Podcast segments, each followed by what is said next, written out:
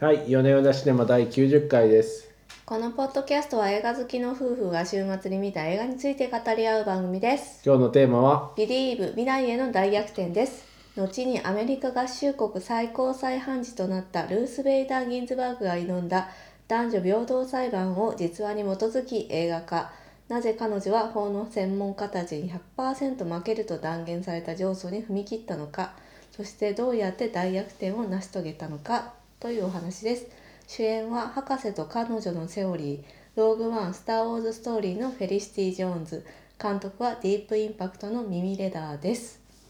そうか、この監督はディープインパクトの監督なんですね。はい、えー、と実はですね耳レダーさんも女性のそうこうですいねう対策監督としてもうパイオニア的な存在なんですよね。へでー。まあこのミミレダーさんもやっぱりハリウッドの中でね女だからっていうことでたくさんの障壁をほー抱えてきたと自なるほど分よりも劣ったやつらがね仕事をいっぱいもらってあ自ー分は女だからっていう理由で採用されないみたいなことたくさんあったっていうはいふうにおっしゃっはていはまして、でまあその彼女自身がですねこの脚本を読んですごく共鳴をしてえー監督になったといい。うなこるとほでごどざいますね。ね。だいぶ違いますね、ディープインパクトとはね。うんまああのヒューマンドラマだと「ペイ・フォワード」っていう映画撮ってるんですけどうーなん。んだっけなサブタイトル「ペイ・フォワードうんうん。可能の王国」ですね、うんうんはいうんうん。これでもうちでもよく「ペイ・フォワード」って言うんですけどまあなんあか、のあれですよね。自分恩を、そう恩を先に送るみたいな。そうそうそうそうそうあのいいことをね3人に渡して、でその次の3人がまたみんなにいいことをしていけばあの世界は良くなっていくっうていうんやうつんですうね。んうんうんうんうんうん。はい。でまあドラマだと ER 緊急救命室っていうね。ああ、やってましたはいねやつ。ですね。をジョージ・クルーニーとか出るやつはでい、すそうよですねそう。ですね。はい。などを担当されておりました。うーんなるほどそうかうーんいやでもこれ面白かったですねこう特に後半が良かったですねそうあのね前半正直あれこれ選んじゃって失敗だったかなみたいな感じなんかベタなんですよねそう全てまあ分かりやすい感じなんですけど、なんだかバタ臭いんですよね。こでの人物像とかが強気な頑張り屋さんの頭の切れる女性みたいな、うんすごいあーなんか分かりやすいなってあんま共感できないなみたいな感じで進むんですけどう、んうんうなんんか途中でその娘さんとのコンフリクトがあはは、入ってきたあたりからがぜん面白くなりますね。ああいい指摘だと思いまあす、ーね。はいいい指摘大変いい指摘。だありがとうございます。 誰なんですけど、いい指摘だと思います。そうですね。なんか前半はまあ設定こういう時代ですよみたいなのを一生懸命伝えてるだけで、す。うん、あんまりこの人間性みたいなところがうん出てないんですけど、後半になるとですね、そのまあクライマックスに向けて、うルーん、スがなぜその裁判に踏み切ったのかっていうところで、うん娘の存在が結構大きいんですよね。そうですね。そうそこに結構軸を置いててその娘イコールその次の世代未来の世代に今のこの誤りをそのまま引きずっていていいんですかっていう問題提起をしていくっていうところで、えーとまあ、これってもう観客も誰もが共感できるところじゃないですか自分たちは我慢していても次の自分うのん、子供の世代にもその負の遺産を背負わせたいんですかって言われたらみんなやっぱノーなわけですよ。うん、うん。それってすごくいい転換点だなと思ってしかもちょっと娘さんとこうまあベーシックなこう方向性は一緒なんですけど、女性解放のあちょっとまあねスタイルが違うんですよね。あそうそうそうだから娘の方がよりアグレッシブなそ方うそうで法を取ってるんですよそうルース衝突したりするっていうのがいいなとそうそうそうそうえっ、とねそう娘さんはなんなんだっけあのデモじゃないんだけどうん。集会とか出てるんですよね、うん、こうん、うん、うん。うでまあルースの時代ではそのやらなかったようなところだったりとか、もっとあの自由に振る舞っているっていうとこそうですねろを見せたりとかしていますね。うん。で母と娘の衝突が起こり、そうでもそ同のじ娘に同じ主義なんだが微妙なズレで衝う突すん、る、でもその娘によってあもう時代その前半にねいいセリフがあってその学部長が言うんですけど法律っていうのは、うん天気には左右されないが時代の空気には左右されるんだっていうふうに言っててあーでそこであもうもう時代はすでに変わってるんだわ、うんみたいなふうに気づいてですねその負けると言われていた裁判に踏み切るっていうよううなんきっかけになるんですけれども、うんこの辺の見せ方も良かったなと思いましたうんうね。んうんうんうんうんはいうんうんそうですねあの学部長がまたベタな感じでいいでベすタねな悪役でねまあなんかねその辺のやっぱキャラクター設定といいますかねうん深みがないまあちょっと深みがないですか深みないこう、まあ悪いやつはただひたすら悪いですっていうそうですねそうですね、あのそうですね頭の固い権威主義のおじさんですみたいなのが最後まあでー頭の固い権威主義のおじさんですになってましたねねねそうなんですよねまあそうですねキャラクターがまあみんなみんな一辺倒でありますよね、うん、うん、まあ分かりやすいんですけどサポーティブな夫、うんうんうんうん意地の悪い権威主義の大学のなんつうの学長、うんうんうんうんそうですね。とはいえまあ裁判のシーンは大変ねいいセリフもあってうん物語の見せ場になっておりますね。そうですね、うん、まあ史実に基づくやつですので皆さんも別にネタというか,、まあ、か裁判に勝つみたいなのは、うんうんまあ、分かってるのでネタバレでもないでしょうけれども、まあ、最後勝つわけですけれどもうんなんかあの裁判の最後の展開最後だそ途中までまあなんかもうちょっと戦術的にいろいろ作戦をの、練って、まあ、向かっていくが最後の最後は自分の言葉で話して勝つみたいなのはすごくいいですようね。んそうなんですよね。うん、うんドラマの展開としてルースさんがですねえっ、と実はルースは弁護士じゃないんですよねあのうん弁護士経験がないんですよ。うん資格は持ってるんだけど、えー、とその法科大学院その彼女の人生を説明していくとその法科大学院ハーバードの法科大学院に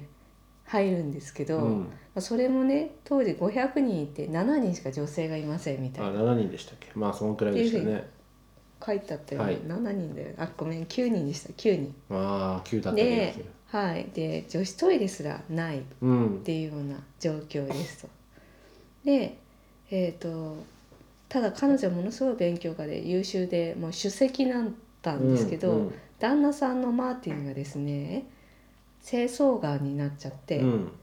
でまあ彼の代わりに彼の授業も行ってみたいな生活をしてでマーティンがニューヨークで就職することになったんで、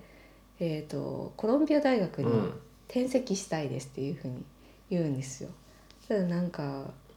学部長またね頭の権威主義なん権で威主義のハーバードの方がコロンビアより上だっていみう。たいなね、はい、学部長に反対されて、とはいえまあコロンビアに行って首席でそこも卒業する、素晴らしいですね。まあ、やっぱり当時ね女性の弁護士なんてどこもいりませんっていうふうに言われてしまって、就職を断られてしまうんですよ。それでやむなく大学教授となっ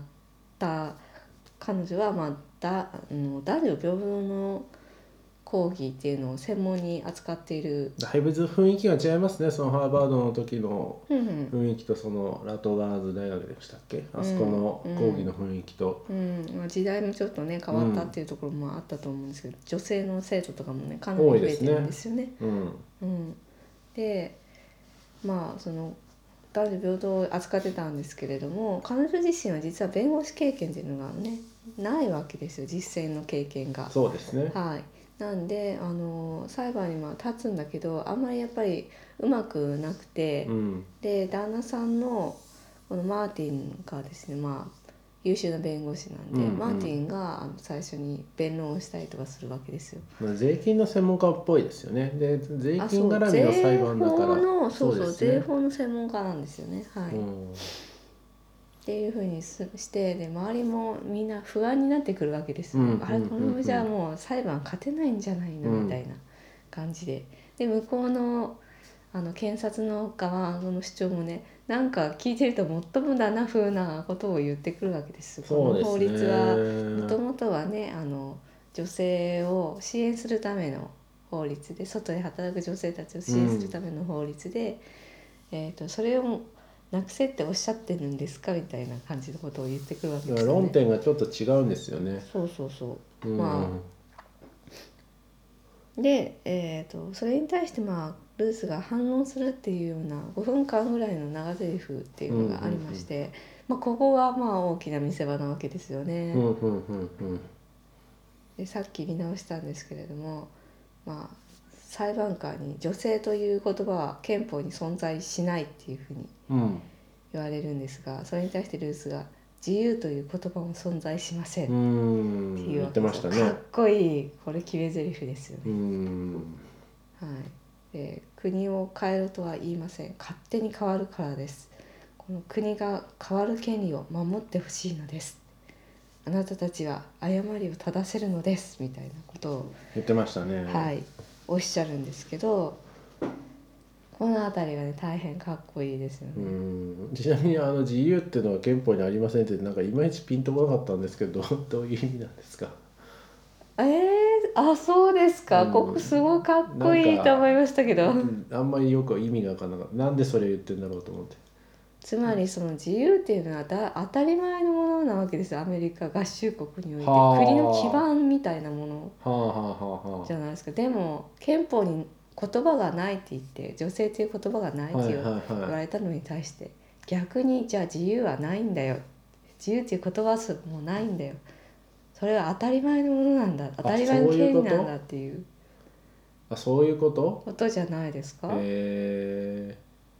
ー、実は今なんとなくうなずいてたけどあのセリフいまいちよく分かんなかったんですよねそうか、うんここすごい決め台詞だとな思いんまでしたけ自ど由って返してんだろうって普通に思っちゃっ たああなるほうどんつまりその自由と同じく男女平等っていうのもこの国を形作るものであり基盤なあの最も重要なものなんだっていうふうに彼女は主張しているとなるほいうこどとだそうだとった思いのますかいやなんかねセリフのねかっこいいね、キレのあるセリフで、うんキレがあってかっこいいなと思ったんですけど、何を意味してるの かいまいちよく分からなかっそうかそうでございますかたちゃんと解説を聞いて分かったんでちょっとこれ話した甲斐がありましたなはいるほどねそういうことかでそのまあ中盤にあった娘とのねさっきのエピソードっていうのが、その最後の決め台詞にねその私たちの子供たちそうにですね引き継ぐんじゃなくて誤りを今正せるんだあれは良かったあ今れは使正せるんだっていうふうにちゃんと理解できましたよ、うんそはい、こという形で最後のセリフはとても良かったうん、うんなので、まあ、中盤までは我慢してくださいっていうのが、まあ中盤っていうか前半の3分の1ぐらいですかねベタあ、ーだ本当でなすかと思まいあます中盤半分ぐらいかねって裁判が動き始めると面白くなるんです けどあそうですかそそうですね前半はなんじゃらほいなそうですか割となんじゃらほいなんじゃらほいってことでもないですけどまあよくあまるあ大河ドラマみたいな感じですよね、そうですね、うん、うーんうーんそうですねまあでも全然関係ないですけど、うんあの最初のこうスーツがねスーツの人たちがバーっていくシーンが。えー、すごいですよね男性社会ってあ感象じで徴的なねビジュアルで見せている、うんなんか朝方大手町とか歩いてるあんな感 じ、あこあんそな感うでじすかまあそうですねえあそこにマスクをつけたら大手町ですかえねそうですね昔初めて大手町に行った時になんかそうかサラリーマンってのはこんなところにこんなにいっぱいいたのかって驚いたんですけどはいそういうシーンを思い出しましたね。ああそうですねうんまあ日本も結局まだ男性社会ですからねあでもそれを言うとこの手のその女性差別をテーマにした映画って「まあうんバトル・オブ・ザ・セクシーズ」とかういんくつかうん見てますけれうども、んなんか日本のこれに類するようなものってあんあんまり浮かばないですよね。うんそういうね空気の情勢が足りてないんでしょうねうーん。もうアメリカだとこの映画が作られた理由っていうのもやっぱり時代の空気だと思うんですよね、天気は影響されないが時代の天気はクライメット。そうオベーラそうそうそううんであのルース・ギンズバルース・ベイダー・ギンズバーグさんの説明をしますとですうね、んアメリカの最高裁の判事9名のうちの1人うん、で、まあ、85歳三最年長なんですけれども最後に出てくるのが本人ですよね。そうそうで本すよ人ねです本人です、うんはい。うん、でまあ彼女がそのトランプがね大統領になった後のアメリカでそのリベラル派のアイコンになっているっていうことなんですよ。へねえ。あ、そういうまあまさに時代の空気ですね。そそうれそうは。そうまあ彼女はあのスーパーおばあちゃんなわけですけれどもまはあ時代をこう切り開いてきたパイオニアなわけであ、なるほど。でその生き方っていうのに若い世代の女の子たちもものすごくかっこいいっていうふうに憧れていてまあそれでこう RGB っていうふうにね3文字でこう,、こう JFK みたいに略されてアイコンになっているっていう存在なんですね。ン。なるほどね。はい、でその彼女の電気映画のドキュメンタリーっていうのも公開されてほうほうほうそれももう大ヒットしたと。へえ。アカデミー賞の長編ドキュメンタリー部門とかにもノミネートされたのかなへえ。という感じで、まあ、彼女は一躍こう有名人になうっていん、る。まあ時代の人なんですね。でその「MeToo 運動」っていうのがまあ起こりましてえっ、とでその「MeToo 運動」の中でもやっぱりその彼女のこれまでの功績とか、うんうんその生き様っていうのがかっこいいとされて、ええーとじゃあ彼女の映画を作ろうというふうに多分なったわけですよハリウッドの中でね。はそういう空気感があるわけだ。あ、はあ、というふうに感じておりましてうん。なるほど。日本でやっぱそういうのがないんでしょうね空気っていうまあなんかこう今これを映画化したらヒットするなっていう空気がないっていうことなんだと思まあこう朝ドラとかではねほらあのなんだっけ越野純子のやつとかあるんです,、あーはいはいあるんですけれども、ありなんかこうがこういうなんか社会を変えたみたいなそういうトーンではないですよねちょっと違いますよね。ううんそうですね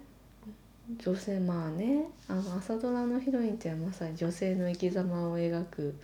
ものではもあるんですかのでね。はあるんですけど、まあ、ちょっとなんか方向性が違うなっていう感じがしますね。まだここまでストレートに、うん、なんていうか女社会を変えようっていそううふうそうにそうはそうなってないんですよね。そういう感じがしますね。うん、うん。うんそうですね。なんでならないのかというと、まだまだも自分たちに力があるっていうふうに女性たちが思ってないんじゃないですかね。ざっくりまとめますね。 はうい。ん。自分たちで社会を変えられるんだっていうふうに力強く言える人がどのぐらいいるのかっていうところなのか。うーん。なるほどね。うん。結構もうそのガラスの天井にもうぶつかっちゃっててやる気をなくしてる人の方が大きいんじゃないかなうーん私結構ねあのー子供産んだ時にやっぱ会社辞めないのとかっていうのはすごいみんなに言われたんですよね。ああ、この21世紀でもやはりそういうトーンなんですうね。ん、というトーンだしう、ん。そうそうでこう復帰した後も「えなんでまだ働いてんの?」みたいなこう別にもう働いたってそんなね大して稼げるわけじゃないでしょみたいなことをひどい。言われたりとか保育園代と相殺してマイナスじゃないのみたいなことを言ってくる人とかも結構い て変なロジック嫌ですね、そういうのね。変なうんそんなマイナスっていうほどじゃないんですけど、うんでもまあそのぐらい女性の労働っていうのが軽んじられてるんだなっていうのはすごく感じるんですよね。うん、なるほどね。なそういるうほど。女の仕事っていうのは結婚出産までの腰掛けであってそこから先に働くのは無意味であるみたいな。まあね、まあ映画の話に戻ると、こう、はい反論が。まあ、うまいある意味うまいなと思ったのは、はいアメリカの家族を守るためっていうそういう文脈に置き換えるじゃないですかあのあー敵側があれねなんか日本の保守派の人たちもよく言ってるやつですね美しい家族って美しいういの日本家族みたいなそうそうそうそうな日な本んのか家そういろいろやっぱ裁判ドラマって面白いなっていうのはそこに論点を持っていくのかっていうのがちょっとあそうちょっとね論旨がずれてるんですよねそそうそうそうこがねでも話聞いてて自分もでもこれに対してどう反応しようっていうふうにうん頭の中で考えるんで面白いんですけどそもそも主人公があの、まあ、税金の控除なんですよね、はい税金の控除の対象が家で介護をする人の税金の控除があるしかし対象が女性とあのとカフカフカフですね、はいはい、そカフのみだったっていうところでこれは差別だってその女性差別の論点じゃなくてうで男性が差別され男て性が差別されてるっていう論点でそうそう裁判を起こしてるんですよねうんはいそうそうそこから女性差別に、まあ着まあ、性差別っていうね平たく言ってうん性差別があるんじゃないかっていうところに持っていくっていうのがまず面白いなと思ったのと、うんこの相手側がこの音はどうでしょうこちらがペダルボードですすいません Google ホームを消すのをれまし忘れ切り忘れました。はいしかもなぜか今水なんだろうねなんですかねたまにうちのグーグルちゃんは余計なことしますねはいえーっと戻るとなんだっけあそうだなんだっけそうえっと戻るとあそうそうそうで相手がもう美しい家族を守るためには女性を支援し自分たちは女性を支援しているんだこの法律は女性を支援しているんだ、なぜならアメリカの家族っていうのを守るためなんだっていうふうにな論点に反対するのがなんか面白いなと思いましたね。うーんうんうん、そもそもその差別してるんじゃなくて女性を支援してるっていうふうにこう切り替えてそうそうそうそう言い換えてまですそれはなぜなら家族を守るためだっていうなんかよくわかんないけど大きく話を大きくしてるっていうあのやり取りがなんか面白いなと思いましたよ。うんこうね日本の国会でもよくやってるやつですね危ないですよねだから家族とかさなんだかそういう抽象的なものに置き換えてる時は話をすり替えているっていうそうポそうイントなので気をつけた方がいいと思いますうねんそうですね。うん、だからこうルースもなんだっけあの人権協会のメルさんか、はいはいはいはいメルさんねなんか直されてましたよね。なんか模擬模擬裁判みたいにやるんですよね。うんそうそうそうの時にいい感じに絡んできて、あのうん、まあいい感じに引っかかってしまってっていうとこそろがうありそうましそたうね。そう、うん、あくまでこの今回はその税法の話なんだっていうふうに戻せっていうふうに言われてるんですけど、まあそういう戦術的なアドバイスもありながらも最後は最後は自まあ分の彼女の言葉で言葉でねそう思いを語るっていうちょっとしたカタルシス流れががああるりとはいますあねりますね。はい。というところですかね。そうですね。主演のあの方何でしたっフけ？ェリシティ・ジョーンズ。ロードワはいンの方なんですそね。う、はい、そうですね。うん。うん、なんかやっぱああいう強い女性みたいなのを演じるとハマるんですかね。うーん。このね、最初に注目されたのは「博士と彼女のセオリー」っていううんうんうん、映画で、これでアカデミー賞にノミネートされてるんですよね。うんうんうんうん。こっちはねそんな強い女性っていうわけじゃないですけどへそのー主人公を支えるあのホーキンス博士の奥さんの役へえですね。へえあそうなんだ、ううんーんだよねって心配になってきちゃった。まあいいんですよいつも間違えてますしまあ正確には元妻、元妻なんですね。合はい。ってましたね、はいよかったはいその他言っておきたいことありますかそろそろ時間かなと思っておりますがそうですね。あの夫のマーティンがアーミーハマーさんですね。はいはいはい、はい、あの石油王の孫ね。へえそうなんだ石油王のひ孫だっへけ？うえ、ん。え本当に石油王のひ孫なあ、のひ孫ですね。はい。 何石油王ってだってそう書いてあるし、すえなんかそのごいサウジ大アラ金ビ持アちとかのごの人家庭なんです。いや、そういうわけじゃないんですけど、ほーアメリカ人ですが、はい。大金持ちのお金持ちのご家家庭で庭ございましてなんかその辺があの彼のね立ち居振る舞いっていうところにそのもともと持っている素質が